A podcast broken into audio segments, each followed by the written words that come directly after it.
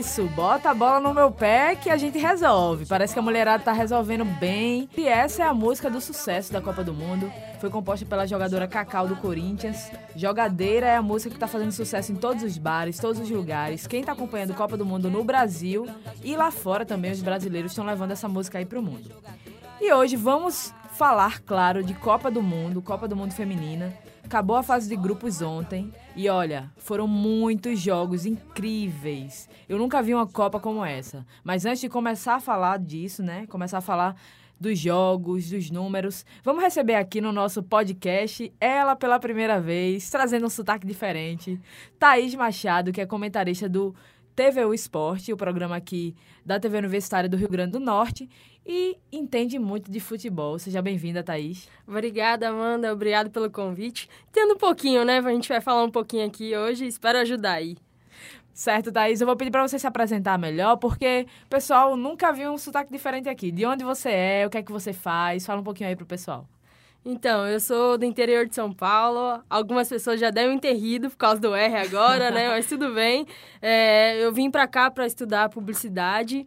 Mas aí acabei me apaixonando também pelo jornalismo, né? Tô ali participando com as meninas do TV Esporte e tá sendo bem bacana isso.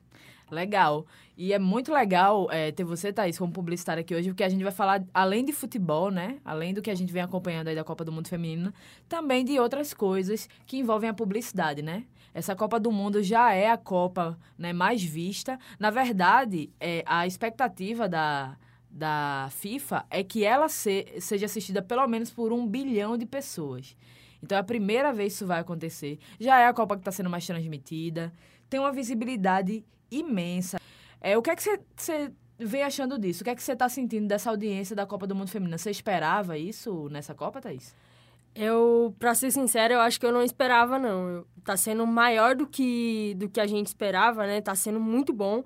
A gente tá vendo que tá quebrando aí essa barreira de que é, o futebol feminino não tem audiência. A gente tá vendo que tem sim audiência e e a cada jogo parece que tá aumentando, né? A gente vê que é, no primeiro jogo teve aí 17, 19 milhões, perdão, 19 milhões de pessoas assistindo. Aí contra a Itália já teve um pouco mais, né? A gente viu que teve 25 milhões. Então a gente vê que está crescendo bastante. O recorde é do Mundial, né? Em 2015, com o jogo da, dos Estados Unidos. E aí a gente vê que foi é, 28 milhões lá. Então a gente vê que está ali chegando perto, o Brasil está crescendo bastante na competição. Pois é, e vale destacar que esse número é, que você citou agora, de 25 milhões, é da primeira fase, não é isso? Exatamente. Esse recorde dos Estados Unidos, se eu não me engano, estava lá na fase final. Foi, foi a final. Foi a final, foi, foi a final, final exato. E já é impressionante isso, porque além de ver esses números, né? Porque os números falam por si só, mas além dos números, a gente sente na rua também as pessoas é, comentando mais sobre a Copa do Mundo feminina. Inclusive o, o vibrador, as vibradoras, né? O uhum. vibradoras é ótimo. As vibradoras estão é, fazendo um levantamento junto com, com a equipe de, de dados, né? De análise de dados e mostrando o número de engajamento na internet, as pessoas comentando o jogo, que inclusive os jogos estão sendo mais comentados do que da equipe masculina, né? Uma coisa que dentro da história de futebol é um pouco incomum, né, Thaís? Exatamente, é, é muito incomum, né? A gente não vê é, algo a se, se, destacar também nessa Copa que a gente vem, vem prestando atenção, é que o, o Brasil sempre para para assistir o futebol masculino. Futebol feminino ainda não, mas tem algumas empresas que já estão parando e a gente vê que isso se reflete também nas redes, né? A gente vê que está sendo muito comentado, é, chegou a alcançar aí mais de 92 milhões de pessoas, então está sendo muito produtivo para o Brasil e eu acho que esse crescimento vai ser muito importante para o futebol feminino também.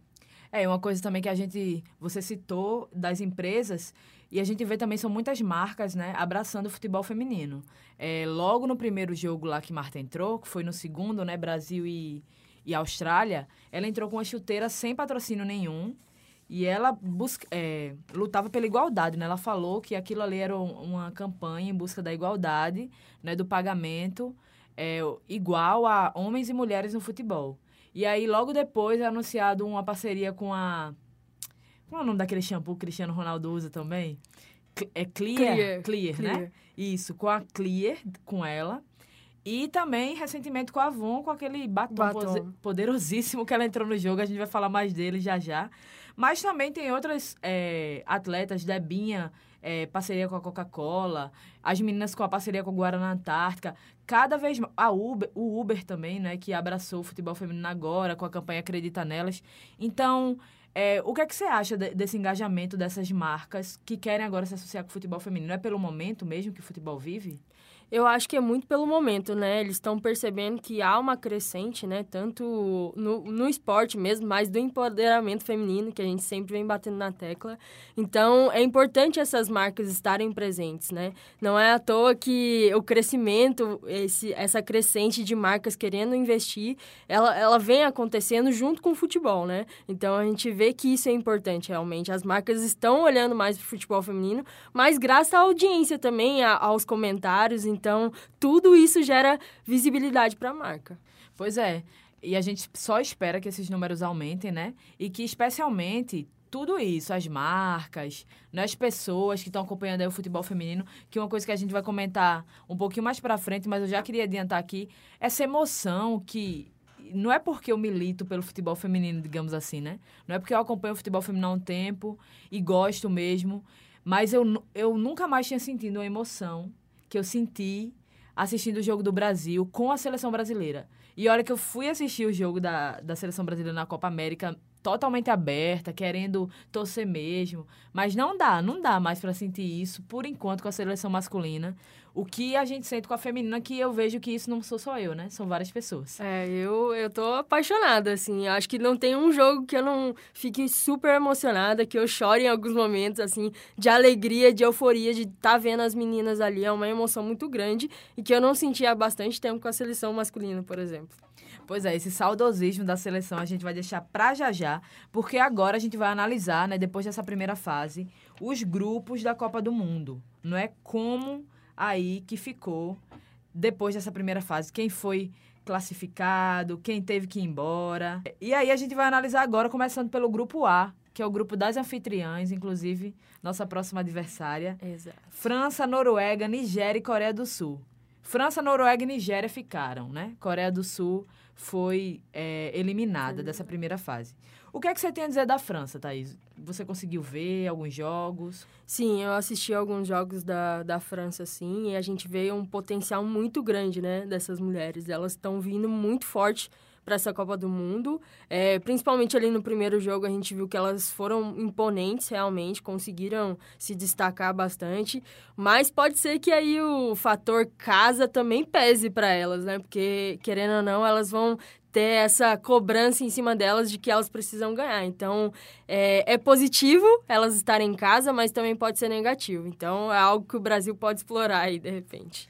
Pois é, a gente tem essa, nessas adversárias né, um peso muito grande, porque foi o que eu disse aqui. É, na verdade, não disse aqui, ó, já estou confundindo as bolas. Eu disse um programa é, que eu fui participar aqui que é muito difícil se jogar contra as donas da casa, né? Porque tem a torcida, e o fator torcida influencia muito. Elas próprias, né, jogando em casa, trazem o peso de ter que vencer, de ter que progredir no campeonato, e isso pesa pra gente, né? A é. gente vai ter que encarar uma França forte e jogando em casa. Exatamente. Por isso, ou Alemanha, porque, porque foste. Falando em, em Alemanha ter ido embora, né? É, nesse mesmo grupo tá a Noruega, que quase que a gente pegava a Noruega. Quase, foi por pouco, né? É, e a Noruega, ela tem um futebol, na minha opinião, bem parecido assim com o estilo europeu de jogo. Futebol de muito toque de bola, é, de muita manutenção da bola, digamos assim, para atacar, né? Eu acho que ela fez uma boa primeira fase. Ela vai encarar a Austrália, né, no próximo. Isso. E, eu, e sinceramente, eu tô torcendo muito pra Noruega, viu? Tá torcendo pra Existe Noruega. uma rivalidadezinha aí com a Austrália, é. assumo. Tô torcendo pra Noruega porque eu não gosto da Austrália, não. É, não tem como gostar da Austrália, né?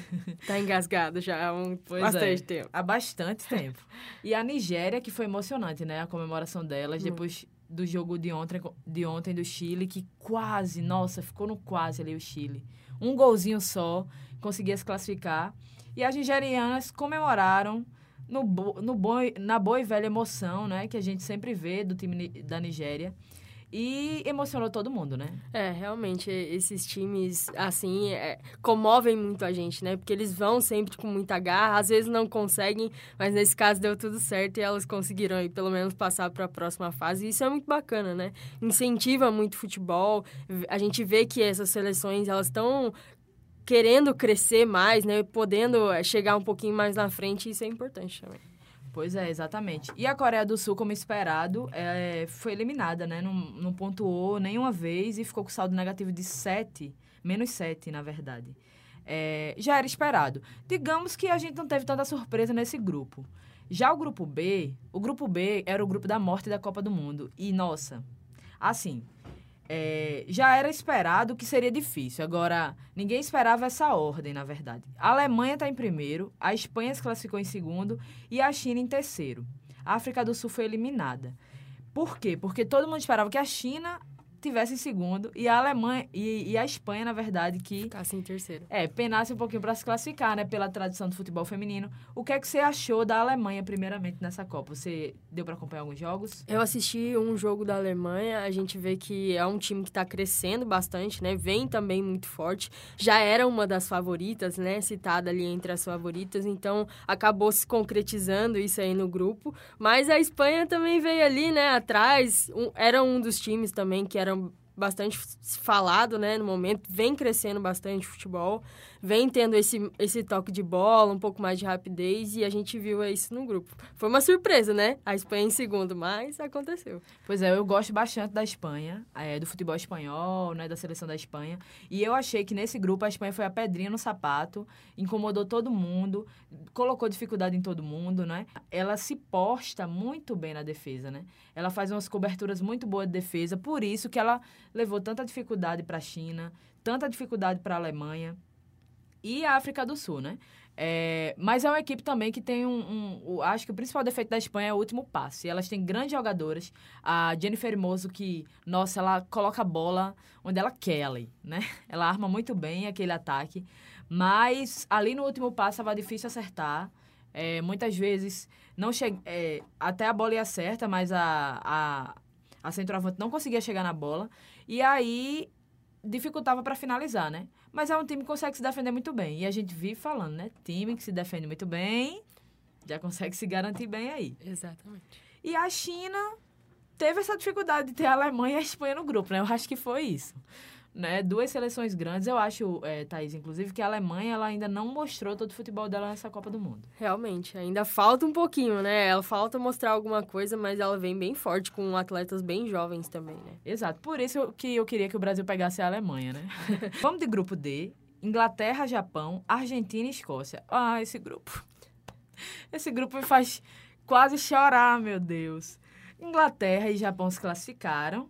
E Argentina e Escócia se desclassificaram, né? Foram eliminadas. E a Argentina, meu Deus, ficou quase. Eu vou começar destacando a Argentina nesse grupo porque ninguém esperava que a Argentina chegasse com essa força, com essa garra que a gente vê tanto no futebol latino-americano, né? Tá faltando ver em alguns aqui. Temos, é, por exemplo, exatamente. o Brasil, né? Por exemplo, masculino, mas a gente vê tanto futebol latino-americano, essa garra, né? De acreditar sempre, de ir até o final. E as argentinas deram um show de superação, de garra, de, de força mesmo, diante de times grandes, né? Exatamente. Eu cheguei a assistir alguns jogos da, da Argentina também e ela realmente foi aquele time chato que não deu, deu é, não deu jogo fácil para nenhum, para ninguém, né? Realmente a Argentina surpreendeu bastante, estava com um time muito bom, principalmente na defesa ali, a gente via que era uma defesa bem postada, trabalhando muito bem, às vezes pecava um pouquinho na saída, né, para fazer um contra-ataque de repente, mas era, foi um time assim que a gente precisa destacar porque veio muito bem para a Copa e ninguém esperava. Pois é, e um destaque para a goleira da Argentina, né, a Vanina Correa, é, é Coreia ou Correia, não sei é, que pegou tudo. Aliás, não pegou tudo, né? Porque é. sofreu gol. Mas pegou quase tudo. Você ter um time com uma boa goleira dá uma, digamos que um.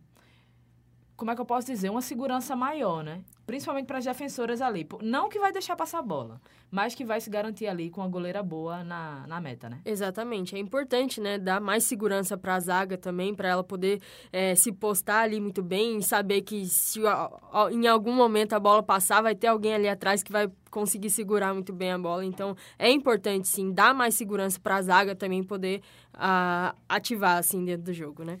Pois é, e destaque também para no grupo óbvio, né, para a Inglaterra que passou vencendo todos os jogos. É, nada surpreendente, né, em relação a isso. A Inglaterra já vinha fazendo uma pré-copa muito boa, tem um time muito bem formado. A gente vem falando muito sobre isso e é uma das favoritas aí, na minha opinião, para o título. E o Japão, é, que venceu um jogo e empatou outro. O empate dele foi com a Argentina. E eu esperava um pouquinho mais do Japão. Mas vamos dizer aí que ele teve realmente duas seleções. A Bem Argentina difícil. foi a surpresa, né? Exatamente. Duas seleções um pouco difíceis aí para jogar. Mas eu acho que, por exemplo, contra a Argentina. É... Não, não vou dizer contra a Argentina, não. Não vou desmerecer a Argentina. A Argentina fez um grande jogo contra o Japão. Foi questão de casualidade do caminho mesmo. Ele teve dificuldades aí pelo meio do caminho. É... E a Escócia, meu Deus, eu tive muito, muita pena ontem. Mas a Escócia, é...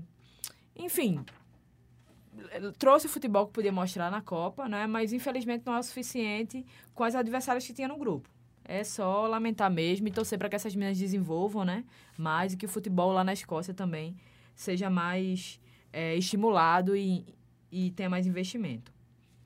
Vamos para o grupo E, que o grupo E tem a Holanda, Canadá, Camarões e Nova Zelândia. Você quer destacar alguma seleção aí desse grupo? Eu acho que Camarões deu uma surpresa ali, né? Acabou passando aí, a gente, é, a gente vê que, que acabou se destacando dentro do grupo por isso, né? Assim, a gente não esperava. Acho que a Nova Zelândia também é um time bem forte no feminino, então, de repente, poderia ir pleitear essa terceira vaga, mas acabou não acontecendo. Mas a superioridade, né, da, da Holanda e do Canadá acabaram se concretizando também. Exato, a Holanda, a Holanda que é campeã europeia, né, é, venceu a última Eurocopa. O Camarões tem aquela garra que a gente já citou por aqui, é um time que nunca desiste, né, que sempre se propõe no jogo, que vai buscar, corre atrás quando está precisando da, do resultado. E o Canadá que também já tem uma tradição no positiva futebol. no futebol feminino, né? A gente já meio que esperava aí. A Nova Zelândia realmente me surpreendeu também, porque eu acho que ela iria brigar mais, iria é, se sobressair em algumas partidas, mas Acabou parece decepcionando, não, né? né? É, decepcionando e tá desenvolvendo o futebol Nova Zelândia, é isso que a gente tem que comemorar, principalmente o que essa Copa trouxe. E aí, para o último grupo, o grupo F, onde Estados Unidos, que é a seleção que teve me, o melhor desempenho até agora na, na fase grupo, Suécia, Chile e Tailândia. E o Chile, vou começar com o Chile porque ontem o jogo foi tenso para o Chile. O Chile tinha que fazer três, gol pra, três gols para se classificar e no final teve um pênalti para o Chile que foi perdido. E nossa, a, a jogadora, ela se. Ela acabou ali, né? Uma jogadora quando perde um pênalti desse, né, Thaís? É, é complicado, né? A gente fica triste porque a gente não gosta dessas situações quando é decidida assim por uma pessoa, por exemplo, como foi o caso dela, né, de perder um pênalti, podendo se classificar. É, é bem chato, é bem triste, mas são coisas que acontecem no futebol. Infelizmente, é, nesse momento de tensão, às vezes acontece, né, do jogador errar. Acontece muito no futebol masculino, no feminino não seria diferente. Isso aí. E os Estados Unidos, eu queria abrir um, um aspas aqui para a seleção dos Estados Unidos, que eu assisti os jogos dos Estados Unidos e eu sinceramente acho que não dá para avaliar os Estados Unidos nesse, nessa primeira fase. Pegou times um pouco fáceis, vamos dizer assim, né? Exato. Para mim foi o time que pegou a melhor chave, tirando a Suécia aí, que sempre foi uma pedrinha. Sempre não, né? Mas recentemente é uma pedrinha no sapato dos Estados Unidos. Foi um jogo difícil para elas, inclusive, queria pontuar. É, era, eram jogos ganhos facilmente, né? É, inclusive aplicou a maior goleada aí contra a Tailândia, né? Foi triste, Coitada, mas aplicou de 13 a 0. É, mas, sinceramente, não deu para ver o time dos Estados Unidos ainda sendo testado, digamos assim, nessa Copa do Mundo. Deu para ver no jogo da Suécia ontem. É, elas foram um pouco melhores, né, que o time da Suécia, mas mesmo assim, não foi os Estados Unidos do grupo todo, né, que a gente viu ali com superioridade total. Exatamente. É, ontem no jogo contra a Suécia, você viu os Estados Unidos com dificuldade para conseguir marcar que é uma coisa que elas estavam fazendo facilmente nos outros jogos, ou não tão fácil assim no jogo do Chile, por exemplo, que até colocou uma dificuldadezinha ali, encontrou a goleira também, a Endler, né, num bloqueio bem. muito boa. É Uma um destaque. goleira, né? É, muito, é o destaque, assim, é a, a goleira que foi sensacional ali com os Estados Unidos, né? Defendeu tudo. Mas é isso, os Estados Unidos, eu espero, e não, isso não vai acontecer na próxima fase, né? Os Estados Unidos vai pegar A Espanha. a Espanha.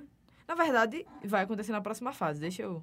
Eu tinha me confundido aqui. Os Estados Unidos vai pegar a Espanha e vai ser um time um pouco difícil de furar a defesa. E aí vai ser o grande teste dos Estados Unidos, né? Pra ver se vai conseguir mesmo mostrar se essa seleção toda que a gente não tá duvidando, não, viu, gente? a gente sabe que é, mas vamos ver se no teste aí vai dar certo. E agora a gente volta pro grupo C, que é o grupo do Brasil. É um grupo que teve Itália, Austrália, Brasil e Jamaica. Preciso dizer que foi a maior surpresa? Não. Equilibradíssimo, né? Esse grupo aí. A gente viu que foi bem difícil para as três seleções aí. Mas as três acabaram passando, né? Muito bem. Pois é, mamma mia, só queria dizer isso. O que foi essa Itália que a gente apostava aqui nos podcasts anteriores à Copa, que ficaria ali em terceiro lugar, né? Uma Itália que viria fazendo sim uma pré-copa, mas a camisa ia pesar. Não pesou, né? Não pesou. A Itália se sobressaiu aí, quase que. Não vou dizer quase vencia do Brasil, não. A gente realmente foi superior no jogo. É, teve uma dificuldadezinha, sim, mas foi Claro. superior no jogo.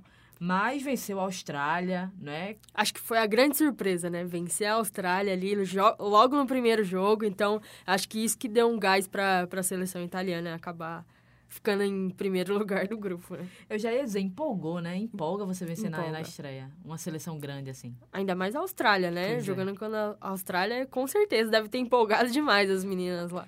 Exato. Agora eu vou te contar uma coisa. A gente vai falar mais sobre isso no jogo, falando do Brasil e Itália, mas...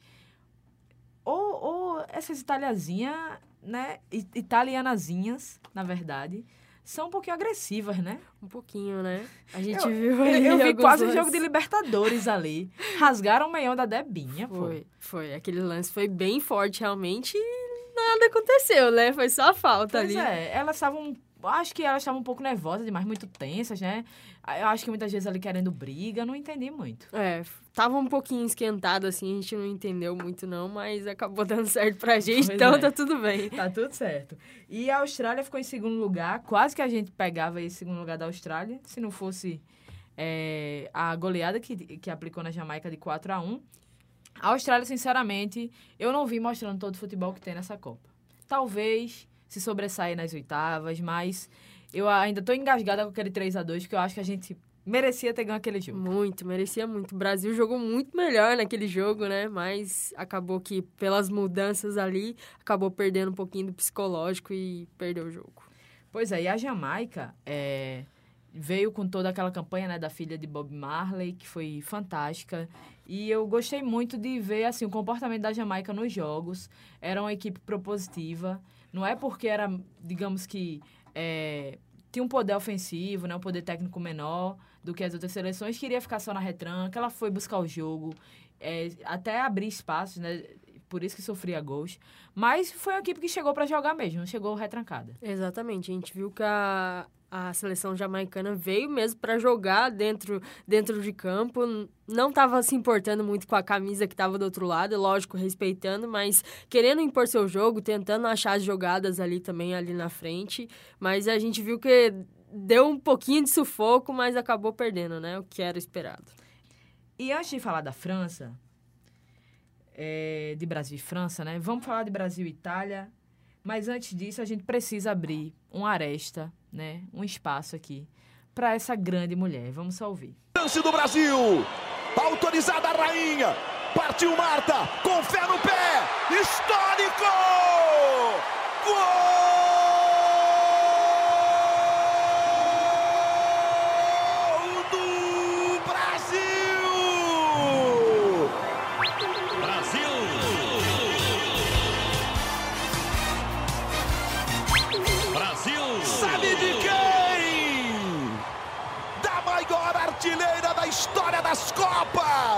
Marta Vieira da Silva.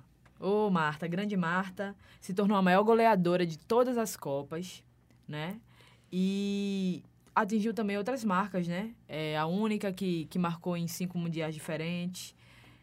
O que é que você tem a dizer, Thaís, sobre Marta como esse simbolismo, que hoje é um simbolismo do futebol mundial, para toda menina que quer jogar bola, né? Para toda mulher também que se sente representada, como ela mesma falou, esse recorde não é meu, esse recorde é de todas as mulheres. O que é que você tem a dizer? Eu acho que é muito importante, né? A gente vê a, a Marta Teve outras jogadoras antes da Marta também, como a Cici, né? Que foi uma grande jogadora. A Formiga também ainda joga e é uma grande jogadora.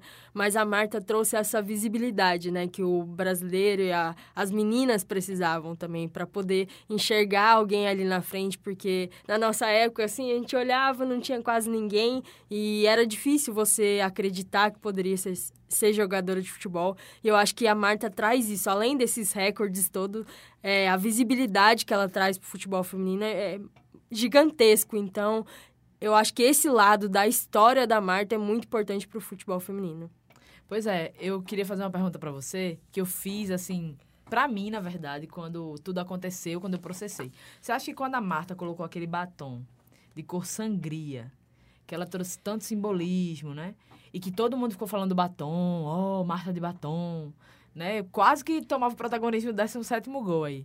Você acha que ela sabia que naquele jogo ela iria marcar o 17 gol da, e iria se tornar a maior de todas as Copas? Acho que ela acreditava, né? No fundinho, acho que ela acreditava, assim, que aquele poderia ser o jogo. E tentou se destacar de alguma forma, além da marca ali por trás, né? Que a Avon patrocinou ela. Mas ela tentou se destacar ali no meio, dizer, eu tô aqui, eu tô jogando, eu tô aqui, ó, fazendo gol, né? O 17 gol. É, não um patrocínio, é, na chuteira. Então, tudo isso foi muito grande para Marta. E com certeza ela deve ter pensado, sim, vou fazer o gol aqui hoje e vou entrar para a história, história. Pois é, a gente convidou, inclusive, é, para participar desse podcast, a Larissa, que é jogadora da, do Cruzeiro de Macaíba, né? O time que a gente geralmente acompanha aqui no, no Rio Grande do Norte, que participou do Brasileiro Série B, para falar um pouquinho sobre a importância da Marta na vida de quem joga futebol, né? Das meninas que jogam futebol na vida das meninas que, que querem aí um dia jogar. E olha só o que ela falou. A Marta é inspiração, acho que para toda menina que, que gosta de futebol, que quer ser jogadora de futebol, porque a história dela é fantástica. Sem dúvida foi inspiração para mim há um tempo atrás, quando eu era criança, né? E continua sendo, principalmente para a geração que está chegando agora. A marca dos 17 gols, para mim, só coloca no papel o nome de quem já vem fazendo história há muito tempo. E é isso, né? Eu achei interessante isso que ela falou. Só coloca no papel quem vem fazendo história há muito tempo. É... A Marta vem fazendo história há muito tempo, né? E sabe o que é que me chama a atenção, assim? Porque isso foi notório logo depois que aconteceu o recorde. E eu sempre vivo dizendo aqui que é, eu não gosto quando começam a comparar, né? Ah, homens e mulheres, porque são contextos diferentes. Totalmente Só... diferentes, né? Exato. Só que esse, esse esse título de, de maior de todas as Copas, a própria FIFA, né? Tá, tá, tá, divulgando assim. E porque, de fato, quando se calcula lá, né, maiores goleadores, colocam homens e mulheres ali na mesma linha, pra, porque fazer gol em uma Copa, gente, não é tão fácil não, viu? E para quem tava comentando aí nas redes sociais que Copa do Mundo Feminino é mais fácil que masculina, que é mais fácil marcar gol, que os jogos têm, uma, têm um, um baixo nível técnico, precisa assistir essa Copa do Mundo porque não é fácil marcar gol. E eu tô falando isso porque eu, eu vi vários, vários não, mas alguns comentaristas falando isso, dizendo, um inclusive que participou da, de um programa na Jovem Pan, não sei se você viu, que falou que era ridículo com, comparar, isso é uma comparação ridícula. E olha, eu, eu queria que você comentasse isso também, Thaís, porque eu acho que Marta é tão grande e tão maior, e aí eu, eu faço tranquilamente, né? Esse paralelo com homens e mulheres. Porque para uma mulher jogar bola é muito mais difícil que para um homem. Para uma mulher sa sair de casa todos os dias para jogar na rua com os meninos, para buscar apostar naquilo para sua vida e tentar crescer, é muito mais difícil. Porque um homem dizer que, que quer ser jogador de futebol é muito natural. Agora, uma mulher dizer isso, brigar com a família, né? A sair gente sabe a história. Exato, sair de casa, a gente sabe a história de Marta. Então, Marta é, para mim, a maior de todas, sim. Com certeza, eu concordo com você, Amanda. É, eu também não gosto muito de ficar comparando, porque são cenários totalmente diferentes. Mas nesse caso, a gente precisa comparar realmente. Não tem como você dividir as duas coisas. Ela tá lá como a grande e a maior artilheira de todos os tempos, tem mais títulos como melhor do mundo. Então, todas essas coisas a gente tem que valorizar sim e tem que ver a garra dessas meninas. E é por isso que tem que ser valorizado. A gente sabe que o salário é muito menor, a gente sabe que as dificuldades são muito maiores, então o futebol feminino agora que está ganhando um pouco mais de, de visibilidade, né? Agora que vai introduzir os times também do Brasileirão. Então, tudo isso a gente vê que é, é muito mais difícil para uma mulher jogar futebol do que para um homem. Então, por que não comparar? Se é tão mais difícil, difícil para ela jogar, então por que não colocar ela ali como a melhor? Tem sim ser valorizado e essas pessoas que dizem isso que é muito mais fácil, eles estão totalmente enganados e tem que olhar mais futebol. Exato. Eu só queria fazer esse convite mesmo para vocês, homens aí. Inclusive eu postei isso no meu Instagram e mulheres também que vivem comentando sobre o futebol feminino ter um baixo nível técnico, ter um baixo nível tático, ser ah, futebol feminino dá sono, futebol feminino é ruim, futebol feminino é piada. Vão assistir a Copa do Mundo, minha gente. Assistam e abram aí os olhos de vocês, né? A cabeça também, para ver o futebol feminino de fato como ele é. Que eu tenho certeza que, óbvio, tem jogos que as equipes têm uma maior dificuldade, enfrentam uma dificuldade técnica, mas isso a gente vê em qualquer né, situação em qualquer jogo de futebol, independente de gênero. E então... a gente tem que valorizar também que elas estão evoluindo. Querendo Exato. ou não, há um tempo atrás era muito difícil existir isso, então tem que ser valorizado isso também. Há quanto tempo não tem o futebol masculino? E eles ainda estão crescendo. Então, por que, que as mulheres com menos tempo também não vão estar tá crescendo? Exato, bem pontuado, Thaís. Exatamente. O, o, o tempo de, de, de, desenvolvimento ainda é muito curto, né? Mas a Marta né, e a todas as suas marcas, a gente só queria nossa, parabenizar e dizer que, pelo menos eu espero que a grandiosidade dela deixe um legado aí para que as meninas continuem e atinjam marcas ainda maiores, né? Com certeza. Agora a gente vai de Brasil. É, primeiro falar sobre Brasil e Itália. A gente estava até comentando em off aqui, né, Thaís, que o Brasil vem crescendo na competição. Como qualquer outro time, em qualquer outra competição, a tendência é crescer, aumentar o nível técnico e tático mas ainda tem algumas dificuldadezinhas ali que precisa melhorar. Para você, qual o ponto positivo e o ponto negativo do Brasil? Eu acho que o ponto positivo é que essas meninas estão querendo bastante, elas estão bastante motivadas e estão indo para cima realmente. É uma. É, a gente não esperava, né, essa garra toda das meninas, esperava que viesse com mais dificuldade, mas elas surpreenderam. E eu acho que ainda falta um pouquinho mais de tática que a gente não vê do Vadão, né? Infelizmente. É, eu gosto de pontuar que essas meninas, se elas estão ganhando esses jogos, para mim é muito mais é mérito delas do que do próprio Vadão, que monta algum tipo de tática, alguma ajuda essas meninas de alguma forma, né? Então eu acho que o passe ali da, da defesa pro, pro ataque, a gente vê que tá um pouquinho lento, às vezes acaba pecando, né, na saída de bola, que acaba dando um contra-ataque. Então são coisas que precisam melhorar e de repente acertar um último passe ali também vai ser muito importante nesse jogo aí. Pois é, a gente também. É, eu queria saber da Larissa o que é que ela acha também do ponto positivo e do ponto negativo do Brasil? Olha, me agrada a velocidade do Brasil nos contra-ataques e eu gosto bastante das movimentações que a Demi vem fazendo. Aliás, é, na minha opinião, ela vem sendo uma das melhores do Brasil nessa Copa, junto com a Tamires e a Andressa Alves, que infelizmente está fora. E o que eu acho que a gente podia melhorar era a precisão dos nossos passes naquele último passe ali perto do gol e principalmente as coberturas defensivas. Além disso, eu gostaria de ver o Brasil girar um pouquinho mais a bola e evitar essas ligações diretas que acontecem entre a defesa e o ataque. Nós fazemos muitas e às vezes elas não são tão necessárias assim. Foi interessante ela ter falado das ligações diretas, porque o time do Vadão, né? O time Vadão, modelo Vadão, é muito conhecido por essas ligações diretas que realmente tem situações que não precisa fazer isso né? É só colocar a bola no chão, ter calma, tentar ali pelo meio, mais pelo meio, que tá faltando um pouquinho do Brasil, né? Uhum, exatamente. A gente vê que a gente tem atletas muito competentes para fazer isso, né? Para tocar um pouco mais a bola, para aparecer um pouco mais lá na frente, e a gente às vezes acaba não vendo isso, né? Acaba tendo essa ligação direta muito rápida que acaba não indo muito certo, né? Então, esse toque de bola, ele é, ele é interessante, ele é importante, porque a gente tem atletas que são capazes de fazer isso. Então, só precisa trabalhar um pouco mais em cima disso. E como ela mesma falou, a Debinha está sendo muito importante para o Brasil, principalmente nessa saída aí, junto com a Tamires, está sendo muito importante. E eu concordo com ela também que a Debinha, a Andressa Alves, que agora não é, pode mais jogar, né, infelizmente. Então, assim, tava, né, Andressa Alves, uhum. e a uhum. Debinha tá fazendo uma Copa excepcional. Muito bem. Todos tá faltando um golzinho dela aí, né? tá com fome de gol, né? Eu, eu, li até que a Debinha tá namorando o gol faz muito tempo, isso é verdade. Muito tempo. Eu espero que saia agora contra a França, né? Tá merecendo. Mas eu queria falar sobre uma jogadora especial, a Mônica. O que é que você acha que... Porque a Mônica é uma jogadora muito experiente, não é? Já trabalhou com o Vadão por diversas situações. E a Mônica parece que não engatou nessa Copa, né? É, ainda parece que ela não, não encaixou realmente, né? A gente sabe do potencial da Mônica.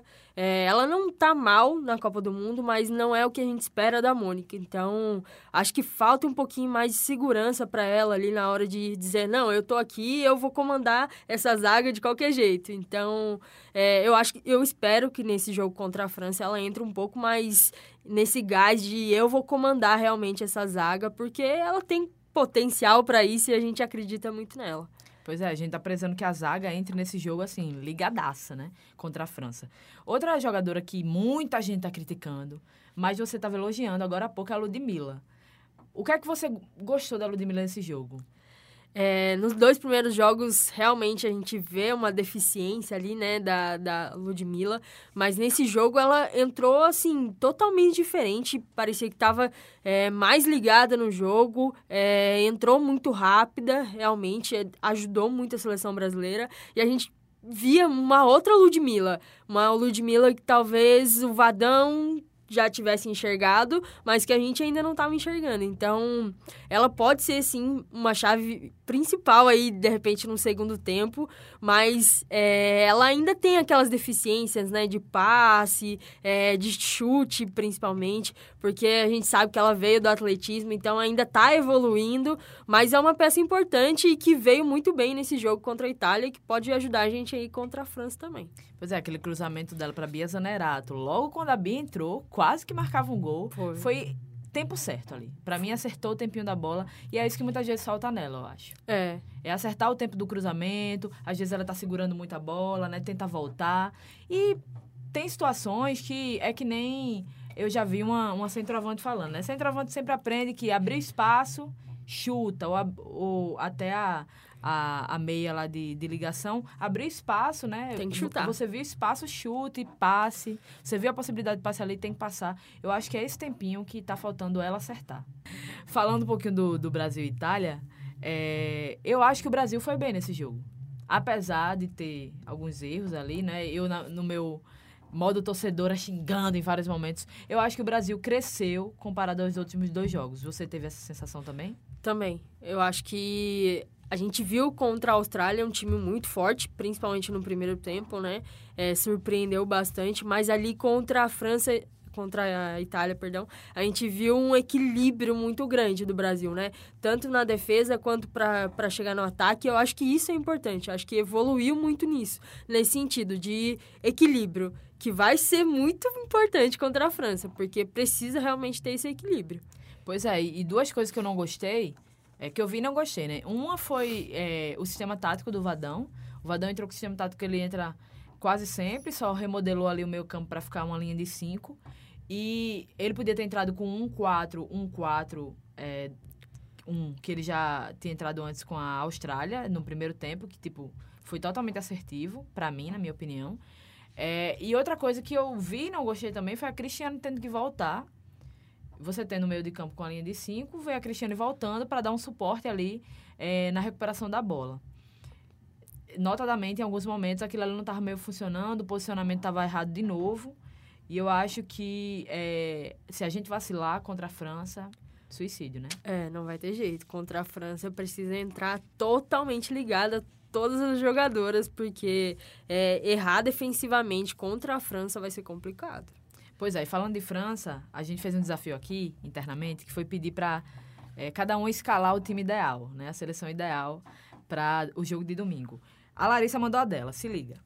No domingo eu ia com a escalação de Bárbara, Letícia, Mônica, Kathleen e Tamires. Se a Formiga tiver condição de jogo, a Formiga, Thaisa e Andressinha, a Marta, a Cris e a Debinha. Para mim, a Andressinha é titular. Nessa seleção aí, não tem a Ludmilla. Na sua tem, né? Não. Não tem? Não tem. É a mesma escalação que a Larissa. É... Não tem Ludmilla também. Eu acho que a Ludmilla ela entra mais ali no segundo tempo para ajudar com uma velocidade em cima das jogadoras que vão estar um pouco mais cansadas, né, da França. Ela entra muito nisso. Para mim, a Andressinha tem que ser titular. Se a Formiga jogar, né, a que a gente espera. E mesmo se ela não jogar, eu entraria com a Luana no lugar da Formiga, porque a gente precisa ter um, é, uma defesa muito forte. A gente não pode arriscar muitas coisas, não, porque a seleção da França é muito forte e precisa ter essa defesa um pouco mais postada. Pois é, eu tinha vindo para cá, né? Porque hoje também eu fiz um levantamento de, de tempo de jogo. E eu acho que isso também faz uma diferença enorme. Por exemplo, a Luana, ela é uma das que menos jogaram. Mas eu acho que nos minutos que ela jogou, ela jogou bem. Eu ia colocar a Geis na minha seleção. Eu acho que a Geisa entrou muito bem no jogo que ela entrou. Inclusive, foi o primeiro jogo lá na Jamaica, ela entrou com a Ludmilla. É, eu acho que ela ajudaria mais que a Ludmilla. Só que fica difícil porque a Ludmilla jogou mais que a Geise, né? Então, não dá para saber se a Geise entraria no jogo como esse decisivo tão bem como ela entrou no primeiro jogo. A Ludmilla vem entrando aí muitas vezes, né? É, agora, a Luana, eu, sinceramente, para mim, é o incógnita ainda a Luana. Vocês estão apostando muito nela. Acho que pode funcionar sim, mas eu uma coisa que eu sei que eu quero é a Andressinha como titular. Eu acho que a Andressinha precisa estar nesse time para ajudar ali no meio. E ela fez um, um último jogo, né? O jogo que ela entrou, ela entrou muito bem. Começou ali no início um pouco nervosa, mas depois se adaptou, quase fez o gol ali na bola parada. Eu acho que ela tem sim que estar tá em campo. Sim. E isso todo mundo tá pedindo, né? O Brasil tá pedindo. É, a Andressinha é essencial ali no meio. Agora, com a saída da Andressa Alves, ela, querendo ou não, vai ser essa jogadora que vai poder dar esse passe um pouco mais açucarado lá para as atacantes. Então, Andressinha, tanto na defesa quanto no ataque, ela é muito importante. Não tem como tirar ela do time. Pois é, e o Brasil joga domingo, é, de 4 horas da tarde, contra a França. É, o jogo vai ser em Le Havre. E com certeza o estádio vai estar lotado. Eu espero que esteja, né? Tô dizendo que espero. Eu sei que vai ser lotado com uma torcida contra. Eu tô falando de espera e expectativa porque com certeza a torcida da França vai comparecer. E vai ser um jogo muito difícil. Mas a gente tá confiante aqui, né, Thaís? É, é, a gente sabe que é um jogo difícil, mas a, como a gente não esperava uma seleção tão forte, né, assim, é, eu acho que a seleção pode surpreender, sim, a seleção brasileira. Pode chegar lá e botar um pouquinho mais de dificuldade e, de repente, levar essa vitória aí. Eu, eu tô confiante, eu tô confiante. É, o recado que eu dou é, pode ser com emoção, tá, gente? Mas vamos vencer esse jogo. Seu palpite para domingo. Difícil, viu? Aí eu acho que 2x1 um para a seleção brasileira. 2x1 um pro Brasil. Eu ia, eu ia palpitar o seguinte: um jogo no empate que levaria para os pênaltis prorrogação e pênaltis. Mas eu não quero tanta emoção, não, certo? Então eu vou ficar no 3 a 2 pro Brasil. Mas o que a gente quer é a vitória, né, Thaís? Com certeza. Não importa se for meio gol, tá tudo certo. É isso aí. A gente se encontra no próximo episódio de podcast. A gente espera que se concretize a vitória do Brasil, que a gente esteja aqui para falar sobre a continuidade do Brasil na Copa do Mundo e especialmente sobre mais informações positivas aí da Copa. Muito obrigada, Thaís, por ter participado. Obrigada, Amanda. Obrigado, pessoal. Quem quiser se informar mais sobre a Copa do Mundo Futebol Feminino, pode seguir o Fute das Minas no Instagram, no Facebook e acessar o futedasminas.com.br. Esse foi mais um episódio do nosso podcast com é, operação de mesa de Gil Eduardo e participação de Amanda Porfírio, que sou eu, Thaís Machado e Larissa do Cruzeiro de Macaíba. Até a próxima.